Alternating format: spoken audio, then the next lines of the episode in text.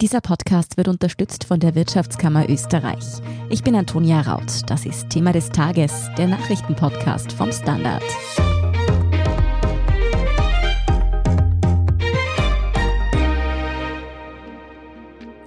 Fast 11.400 neue Corona-Fälle innerhalb von 24 Stunden. So viele gab es in Österreich noch nie bis heute. Das Gesundheitspersonal schlägt Alarm. In einigen Bundesländern werden schon jetzt die Intensivbetten knapp. Und das, obwohl die schweren Verläufe der Neuerkrankten wohl erst in zwei Wochen dort landen dürften. Wie brisant die Situation im medizinischen System derzeit wirklich ist, darüber spreche ich mit meinem Kollegen David Krutzler.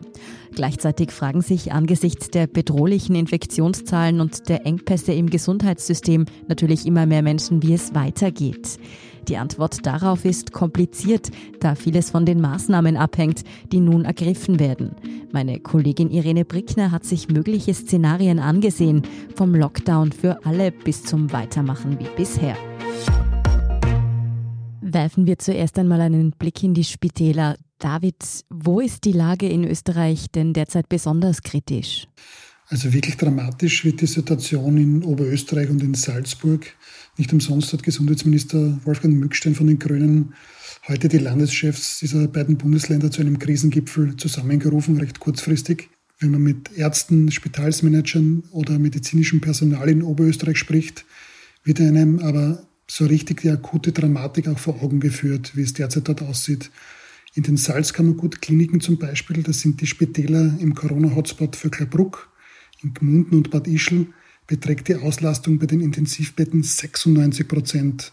Die Aufrechterhaltung einer adäquaten Notversorgung bei Unfällen oder anderen Notfällen über einen längeren Zeitraum ist damit praktisch unmöglich. Dabei leistet das Personal jetzt schon ihr Menschenmögliches zur Versorgung von Schwerkranken. Anderes Beispiel Krankenhaus Braunau. Dort ist aktuell kein einziges zusätzliches Intensivbett für Covid-Patienten mehr verfügbar. Die angespannte Situation hat aber auch Auswirkungen auf die normale Regelversorgung, also von Erkrankten, die kein Covid-Fall sind und egal, ob diese geimpft sind oder ungeimpft. Da kann man sich diese Wut dieser Patientinnen vorstellen, wenn diese geimpft sind, ihre Operationen aber wegen Corona-Fällen abgesagt werden müssen. Wir sprechen in diesem Kontext immer von fehlenden Betten, aber was heißt denn das eigentlich konkret? Die Versorgung von Corona-Erkrankten hat unmittelbare Auswirkungen auch auf die Regelversorgung. Denn dort, wo Betten in Spitälern für Corona-Fälle reserviert sind, können aufgrund des Infektionsrisikos natürlich keine Personen liegen, die an anderen Krankheiten leiden. Außerdem ist die Pflege und Versorgung von diesen Covid-Fällen mit einem immensen personellen Aufwand verbunden. Diese binden dann auch medizinisches Personal. Und steigt die Belegung der Corona-Intensivbetten, muss oft auch Personal aus anderen Bereichen umgeschichtet werden. Wie bekommen Patientinnen und Patienten diese schwierige Situation denn derzeit schon zu spüren? Ich kann nur auf das Beispiel Oberösterreich verweisen. Ich habe mit Tilman Königswieser gesprochen. Er ist ärztlicher Direktor des Salzkammergut Klinikums und Teil des Krisenstabs im Bundesland.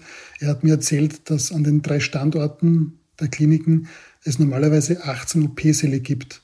Aktuell können aber nur sieben davon betrieben werden. Im Umkehrschluss heißt das, dass ganze elf Operationssäle gesperrt werden mussten. In Vöcklerbruck, Gmunden und Bad Ischl mussten alleine vergangene Woche mehr als 70 operative Eingriffe an nicht an Covid erkrankten Patienten abgesagt werden. Das ist eine riesige Zahl.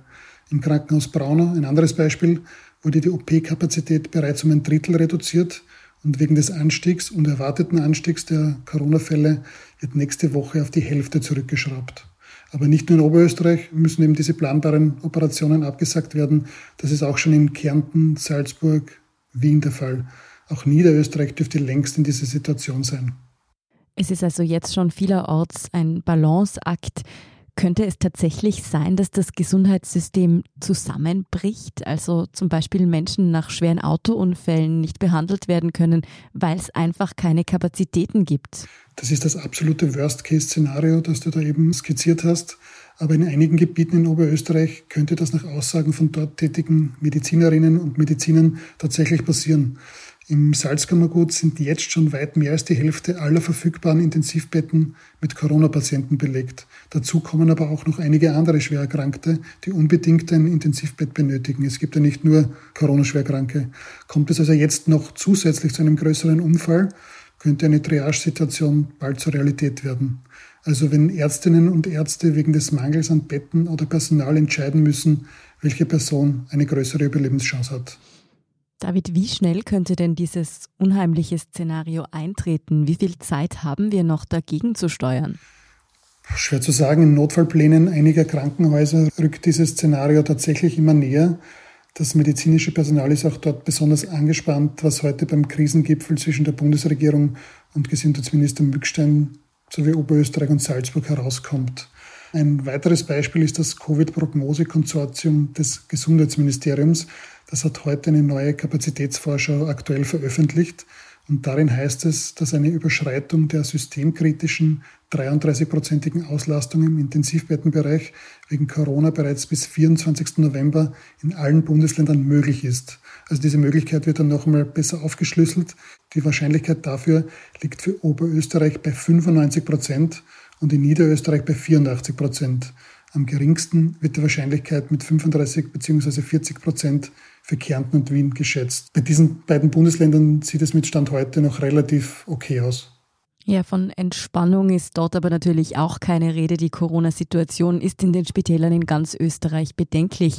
Vielen Dank für diesen Überblick, David Krutzler. Vielen Dank, Antonia. Welche Maßnahmen diesen bedenklichen Entwicklungen im Gesundheitsbereich entgegenwirken könnten und welche unterschiedlichen Szenarien da wie bewertet werden, das hat meine Kollegin Irene Brickner mit Fachleuten besprochen. Bleiben Sie dran.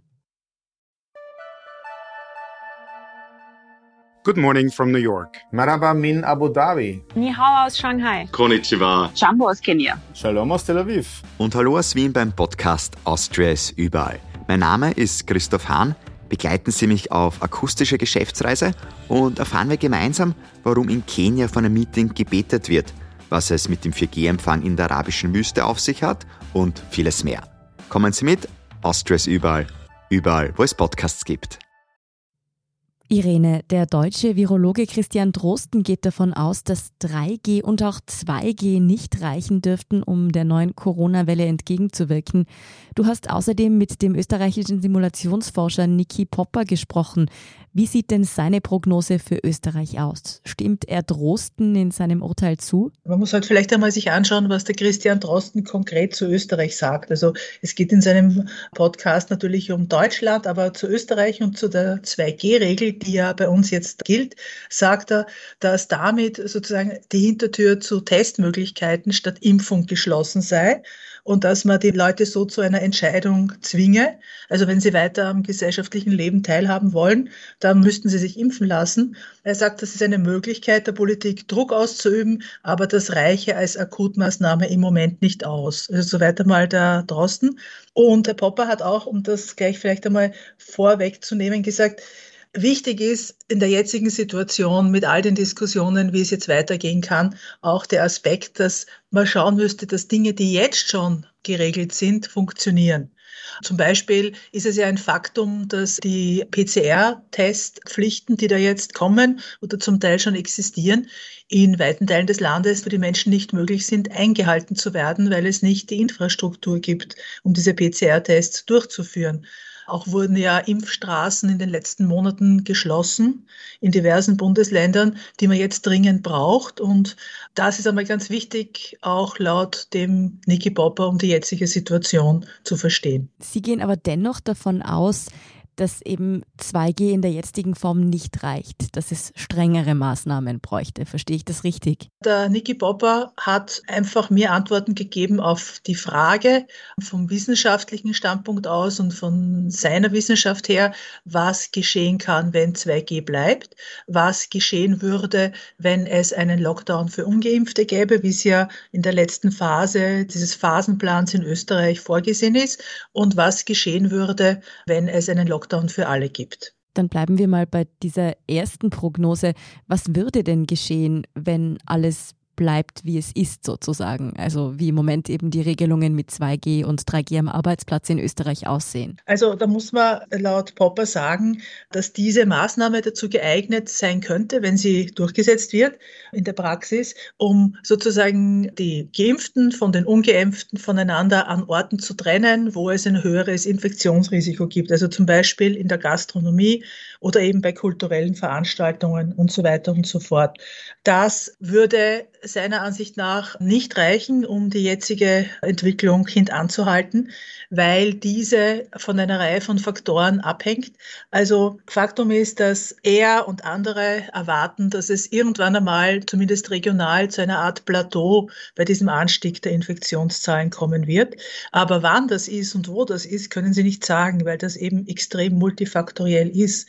Es ist aber auch so, dass wenn man sich anschaut, die Prognosen der letzten Monate, also schon vom Juli und auch vom September des Prognosekonsortiums sind die jetzigen Steigerungen jetzt nicht vom Himmel gefallen. Also sie sind keineswegs überraschend, wie das zum Teil behauptet wird, sondern es wurde vorhergesagt.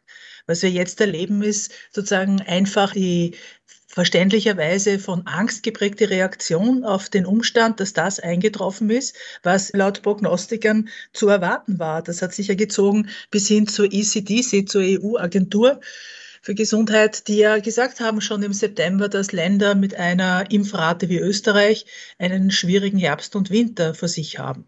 Auch der Salzburger Infektiologe Richard Greil sieht die derzeitigen Maßnahmen als nicht ausreichend, vor allem angesichts der bereits erwähnten schwierigen Situation auf den Intensivstationen. Er hat einen kurzen, harten Lockdown sozusagen vorgeschlagen. Wie sieht denn Popper diese Option eines Lockdowns wohlgemerkt für alle? Ein Lockdown laut wissenschaftlichen Erkenntnissen wirkt eigentlich immer. Das sagt auch der Niki Popper. Er würde wirken mit Zeitverzug. Also man muss immer die Inkubationszeit und dann die Latenzzeit der Krankheit mit einrechnen. Also wenn es in Richtung schwere Krankheit geht. Das heißt, man muss drei Wochen einrechnen, bis eine Wirkung im Gesundheitswesen und auf den Intensivstationen zu bemerken ist. Der Lockdown jedoch für alle verzögert die Entwicklung und die Infektionstätigkeit dieses Virus lediglich. Das heißt, nur ein Lockdown alleine würde bedeuten, dass wahrscheinlich wir in einen besseren Dezember gehen. Aber die Frage ist, was passiert dann über die Weihnachtsfeiertage und was passiert im Jänner und im Februar? Das heißt, ohne eine stärkere Immunität in der Bevölkerung und vor allem eine stärkere Impfung in der Bevölkerung ist zu befürchten, dass wir in der kommenden Wintersaison dann nach Weihnachten dann es wieder zu einem Anstieg kommt, vor allem mit der Delta-Variante, die wir jetzt haben und wir wieder vor einer solchen Situation stehen. Wären dementsprechend Lockdown-Maßnahmen nur für ungeimpfte die bessere Option? Die Frage ist, wie sich ein Lockdown für nur für ungeimpfte unterscheiden würde von der jetzigen Situation mit 2G. Was sozusagen anders wäre, ist, dass die ungeimpften nur in den bekannten Ausnahmefällen ihre Wohnung verlassen könnten oder sollten also um einkaufen zu gehen, um arbeiten zu gehen und um spazieren zu gehen. Die Frage ist erstens wie immer die Frage der Kontrolle, wie man das einstrengen könnte und auch etwas, was ja auch jetzt schon die Frage ist mit 2G, ob nicht die Reaktion dann ist, dass wieder die Garagenpartys um sich greifen und eben die Menschen sich im privaten Bereich wieder treffen, wo wir ja schon durchjudiziert haben, dass eben auch zum Glück man in den Wohnungen nicht Nachschau halten kann, wie viele Menschen da sind. Ja, also im Grunde ist die Situation jetzt die, dass nachdem die, die bis jetzt ungeimpft sind, zu einem Großteil fälschlicherweise der Meinung sind, dass dieses Virus nicht so schlimm ist und es sehr, sehr schwer sein wird, einen bestimmten Prozentsatz der Bevölkerung dazu zu bringen, zu verstehen, dass dem nicht so ist, geht es darum, dass diejenigen, die diesem Argument zugänglich sind, sich wieder zurückhalten. Am besten freiwillig zurückhalten, weil eine Impfpflicht für alle Menschen ja auch in dem Bereich der Experten und Expertinnen aufgrund der möglichen Wirkungen, die das dann hat auf die Bereitschaft, sich impfen zu lassen, vielleicht auch eine negative, also ich kann das nicht einschätzen. Ich persönlich wäre vielleicht eher dafür, eine Impfpflicht sich zu überlegen. Aber die Frage ist, was für eine Wirkung das dann genau hätte. Also es würde darum gehen, dass Menschen die Situation einschätzen, wie sie ist, nämlich als ziemlich gefährlich, von sich aus sich wieder einschränken. Und ich könnte mir vorstellen, dass das auch geimpfte Personen sind, auch deshalb, weil es ja ein Faktum ist, dass geimpfte Personen dieses Virus weitergeben können. Und zwar eben auf gefährliche Art und Weise wiederum an ungeimpfte Personen, die dann schwer daran erkranken können, während die geimpften Personen selber, wenn sie infiziert sind, weniger mit viel, viel geringerer Wahrscheinlichkeit eine schwere Erkrankung entwickeln. Irene, eine Impfpflicht ist trotzdem etwas, das die Politik bisher sehr strikt ausgeschlossen hat. Gleichzeitig hat Vizekanzler Werner Kogler von den Grünen bereits eingeräumt, dass ein regionaler Lockdown eine Maßnahme wäre, die er sich im Worst Case wieder vorstellen könnte. Nun sind zum Beispiel vor allem Oberösterreich und Salzburg, die momentan schlecht dastehen in Österreich. Wie sieht denn der Simulationsforscher Popper regionale Lockdowns in solchen Fällen?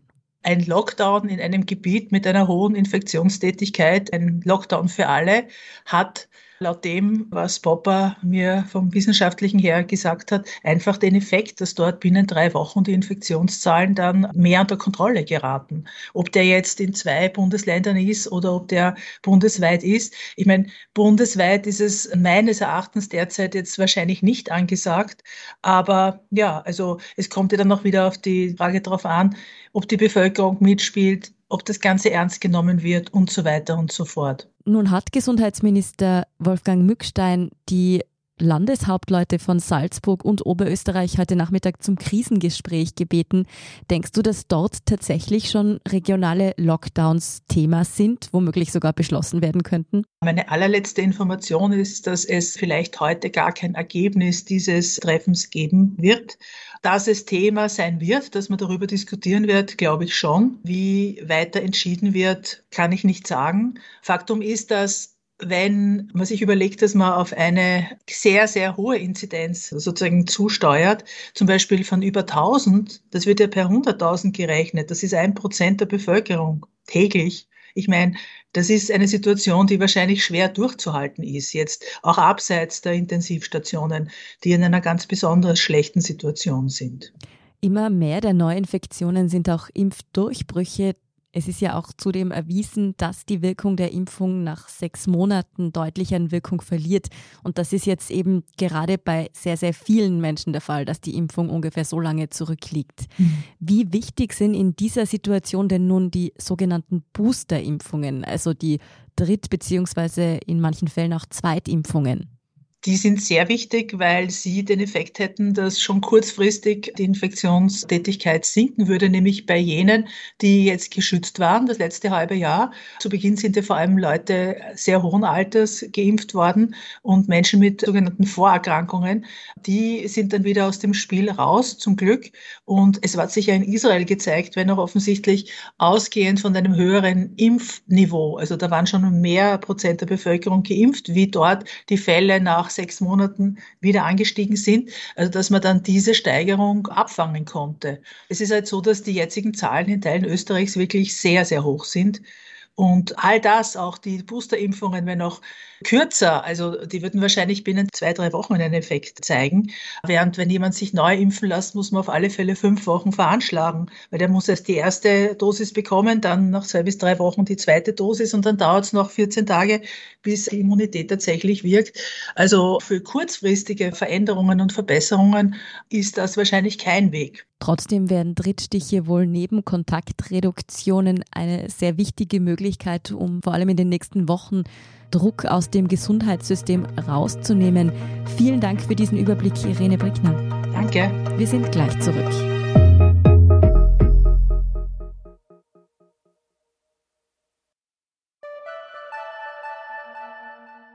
Good morning from New York. Maraba min Abu Dhabi. Ni hao aus Shanghai. Konnichiwa. Jambo aus Kenia. Shalom aus Tel Aviv. Und hallo aus Wien beim Podcast Austria ist überall. Mein Name ist Christoph Hahn. Begleiten Sie mich auf akustische Geschäftsreise und erfahren wir gemeinsam, warum in Kenia von einem Meeting gebetet wird, was es mit dem 4G-Empfang in der arabischen Wüste auf sich hat und vieles mehr. Kommen Sie mit, Austria ist überall. Überall, wo es Podcasts gibt. Und hier ist, was Sie heute sonst noch wissen müssen. Erstens, ein EU-Gericht bestätigt die Milliardenstrafe gegen Google Shopping. Mehr als vier Jahre nachdem Google von der EU damals zum ersten Mal zu einer Wettbewerbsstrafe in Milliardenhöhe verurteilt worden ist, gibt es nun ein Urteil des von Google in Anspruch genommenen Berufungsgerichts. Der Softwarehersteller soll 2,42 Milliarden Euro für unfaire Ausnutzung seiner Marktmacht zahlen. Der Rechtsstreit zieht sich seit dem Jahr 2017. Wettbewerbshüter waren damals zu dem Schluss gekommen, dass Google mit der Verschränkung von Shopping-Ergebnissen und der eigenen Suchmaschine die eigene Marktmacht unfair ausgenutzt hat. Das Urteil ist aber noch immer nicht rechtskräftig. Eine Berufung von Google wird erwartet. Zweitens, die Lage an der Grenze zwischen Belarus und Polen spitzt sich zu. Belarussische Sicherheitskräfte gaben polnischen Angaben zufolge im Grenzgebiet Schüsse ab, um Migranten und Migrantinnen einzuschüchtern. Sie jagten den Menschen bewusst Angst ein, indem sie Schüsse in ihrer Anwesenheit abfeuerten, schrieb das polnische Verteidigungsministerium heute Mittwoch bei Twitter und veröffentlichte dazu ein kurzes Video. Auf dem knapp sechs Sekunden langen Clip sind ein Schuss und Schreie von Menschen zu hören. Die Hintergründe der humanitären und politischen Krise an der Grenze zwischen Polen und Belarus haben wir in unserer gestrigen Folge von Thema des Tages genauer erklärt. Und drittens, in der heißen Phase der Weltklimakonferenz in Glasgow wollen sich Österreich und 23 weitere Staaten sowie sechs große Autohersteller auf ein Enddatum für den Verkauf von Autos mit Verbrennungsmotor festlegen. Das sei ein wichtiger Hebel dafür, den Verkehr zu dekarbonisieren und die Klimaziele zu erreichen, sagte Umweltministerin Leonore Gewessler von den Grünen zu der Initiative. Nicht mit dabei ist bei dem Memorandum Deutschland. Der geschäftsführende Verkehrsminister Andreas Scheuer hatte dem Vorstoß bereits vorab eine Absage erteilt. Mehr über die Weltklimakonferenz und alles weitere zum aktuellen Weltgeschehen finden Sie wie immer auf derstandard.at. Danke fürs Zuhören und all jenen, die uns auf Apple Podcasts oder Spotify folgen, uns eine nette Rezension geschrieben oder eine 5-Sterne-Bewertung gegeben haben. Und ein ganz besonders großes Dankeschön all jenen, die unsere Arbeit mit einem Standard-Abo oder einem Premium-Abo Abo über Apple Podcasts unterstützen. Das hilft uns wirklich sehr, also gerne auch noch allen Freundinnen und Freunden weiterempfehlen. Verbesserungsvorschläge und Themenideen schicken Sie uns am besten an podcast.derstandard.at. Ich bin Antonia Raut. Baba und bis zum nächsten Mal.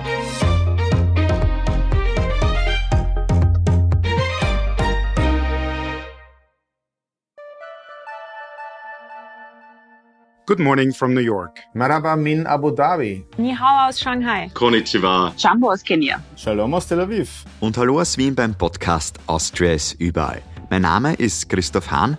Begleiten Sie mich auf akustische Geschäftsreise und erfahren wir gemeinsam, warum in Kenia von einem Meeting gebetet wird, was es mit dem 4G-Empfang in der arabischen Wüste auf sich hat und vieles mehr. Kommen Sie mit, Austria ist überall. Überall, wo es Podcasts gibt.